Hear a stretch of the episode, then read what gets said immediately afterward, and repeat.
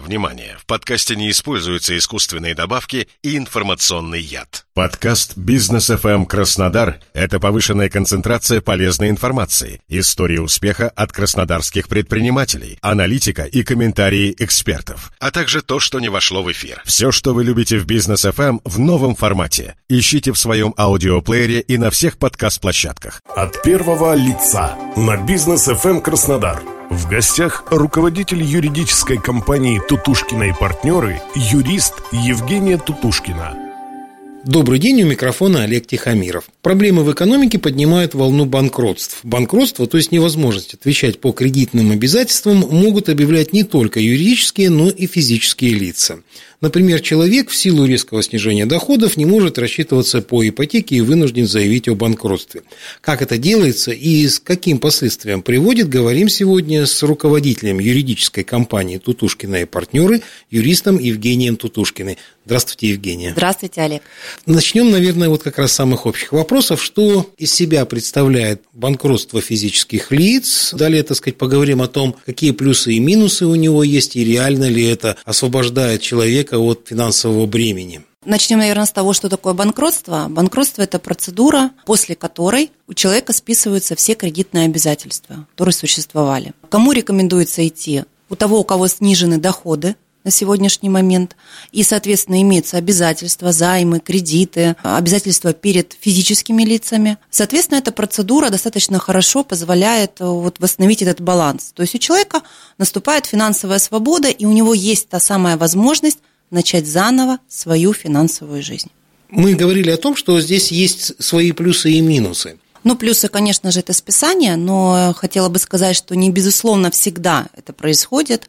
А если замечена недобросовестность банкрота, то списания долговых обязательств не будет. Если говорить про плюсы, то происходит полностью списание. Если говорить про минусы, а если имеется какое-то имущество в собственности, кроме единственного жилья, причем здесь законодатель у нас не ограничивает в размерах, квадратуре, но пока на сегодняшний момент, то получается жилье остается в принципе собственности, а если иное есть имущество, то оно проходит процедуру реализации и, соответственно, распродается с торгов. Скажите, вот существуют кредитные каникулы, а если человек, допустим, не попал вот в кредитные каникулы, у него ситуация такая достаточно сложная с кредитами, какие именно кредиты, может быть, попадают под банкротство? Ну, кредиты, в принципе, любые, но э, в банкротство я всегда предупреждаю должников о том, что если имеется ипотека, то они должны знать о том, что и ипотека в том числе попадает в процедуру банкротства, и, соответственно, то самое жилье, и даже если оно является единственным, оно будет реализовано.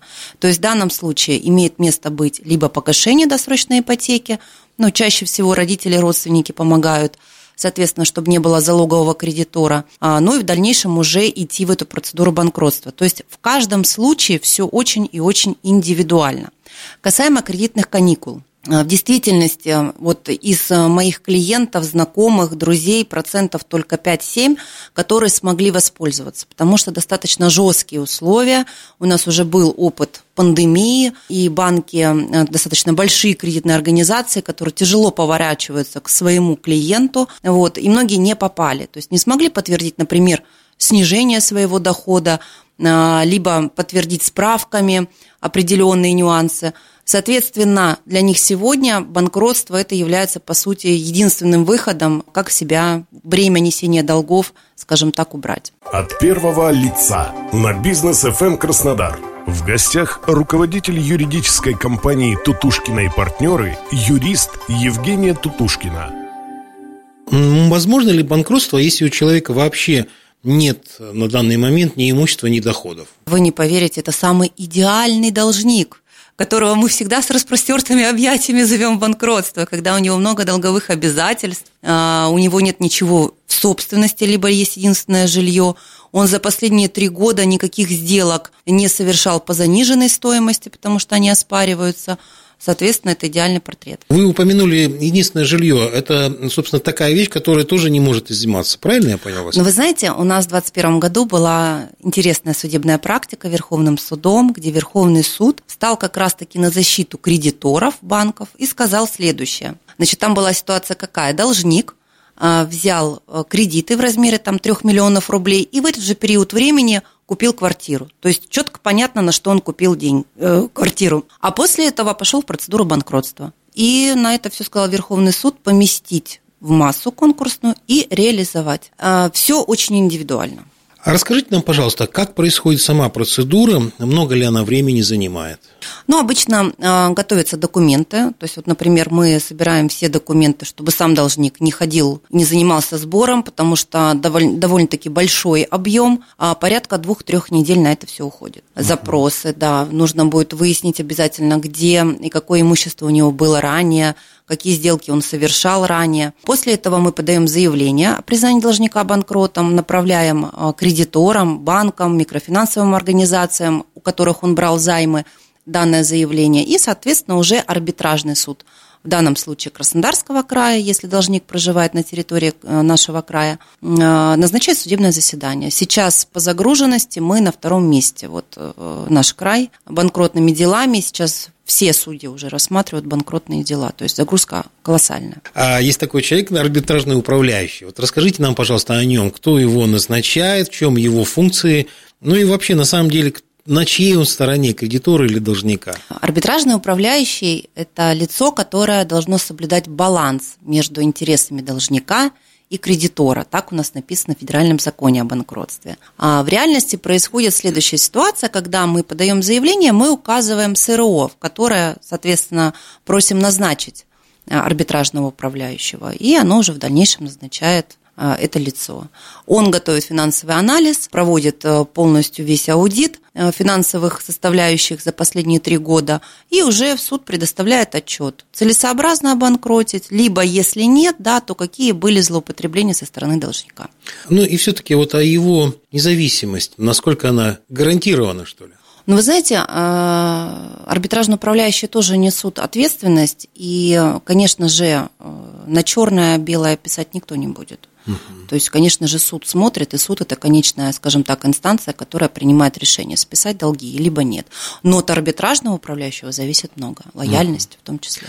Как много вообще документов нужно собрать, чтобы заняться банкротством? Это большой объем? Ну, вы знаете, в моей практике было дело, где у меня было кредиторов у должника порядка 80, это была э, стопка 70 сантиметров. Вот каждому кредитору я направляла, да, 70 сантиметров в высоту, то есть достаточно большой объем, да, это были все и кредитные договора, там было много микрофинансовых организаций, достаточно сложная ситуация вот у этого парня была. То есть это говорит о том, что, наверное, можно человеку с физическому самому лицу заняться собственным банкротством, но чаще всего люди прибегают к юристу. Самому не, не сможет. Лучше вообще Нет, не сказать. Система работает таким образом, что самостоятельно человек не сможет сделать данные действия. У нас еще есть э, банкротство через МФЦ, если долговые обязательства до 500 тысяч, ну, могу вам сказать смело, что это не рабочая процедура, потому что под нее подходит вообще минимальное количество людей, вот сколько я работаю, с 2019 года у нас внесли изменения в законодательстве, ни один человек не подошел по данной процедуре. Она бесплатна, но, к сожалению, не работает.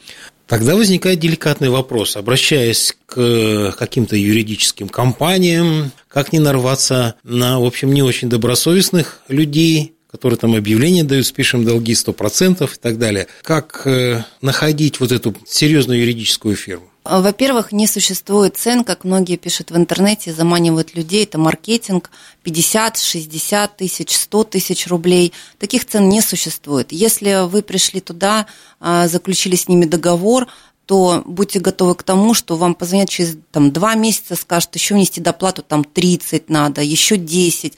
И таким образом с человека выманивают обманным способом ну, порядка там 300-400 тысяч. И были, э, у меня вот есть два банкрота таких в производстве, которым даже дали определение суда о том, что с него долги списаны, а он никогда не банкротился в этом суде. Никогда в отношении него не было процедуры банкротства. На что нужно обратить внимание? Первое. Договор нужно заключать и обязательно его заключать. Вся сумма, которую вам говорят юристы, либо адвокат, либо арбитражный управляющий, если вы пришли напрямую, напрямую должна быть прописана в договоре. А, кстати, единственный вид, вот, например, который мы в компании услуг рекомен... Эм, прописываем в договоре, что мы спишем 100% долги, это вот единственный договор, где мы гарантируем свои услуги качественно оказать, потому что мы перед этим проводим аудит, и если я беру человека в работу, то я гарантирую свою качественную работу, либо я ему верну денежные средства. Вот аналогичное условие должно быть обязательно. И стоять срок, когда же вернет. Например, у меня это составляет 5 рабочих дней. Но скажу, вот на своей практике с 2015 года как этот институт стал активно развиваться, у меня еще не было человека, которому я не списала долговые обязательства. Это должна быть компания, у нее должен быть юридический адрес. Вы не должны где-то встречаться в кафе, на лавочке, передавать на личной форме деньги. Это обязательное условие, потому что потом, к сожалению, крайних вы не найдете. И все-таки цена вопроса, от чего она формируется? Там от процента долга или это есть твердые какие-то ставки? Сколько это может приблизительно стоить? Ну, вы знаете, на рынке много разных предложений. Кто-то идет от э, суммы задолженности перед кредиторами. У нас, например, это фиксированная стоимость. Вот на апрель месяц мы э, сейчас антикризисное предложение 180 тысяч. Это просто под ключ со всеми там оплатами, госпошлинами, всем прочим.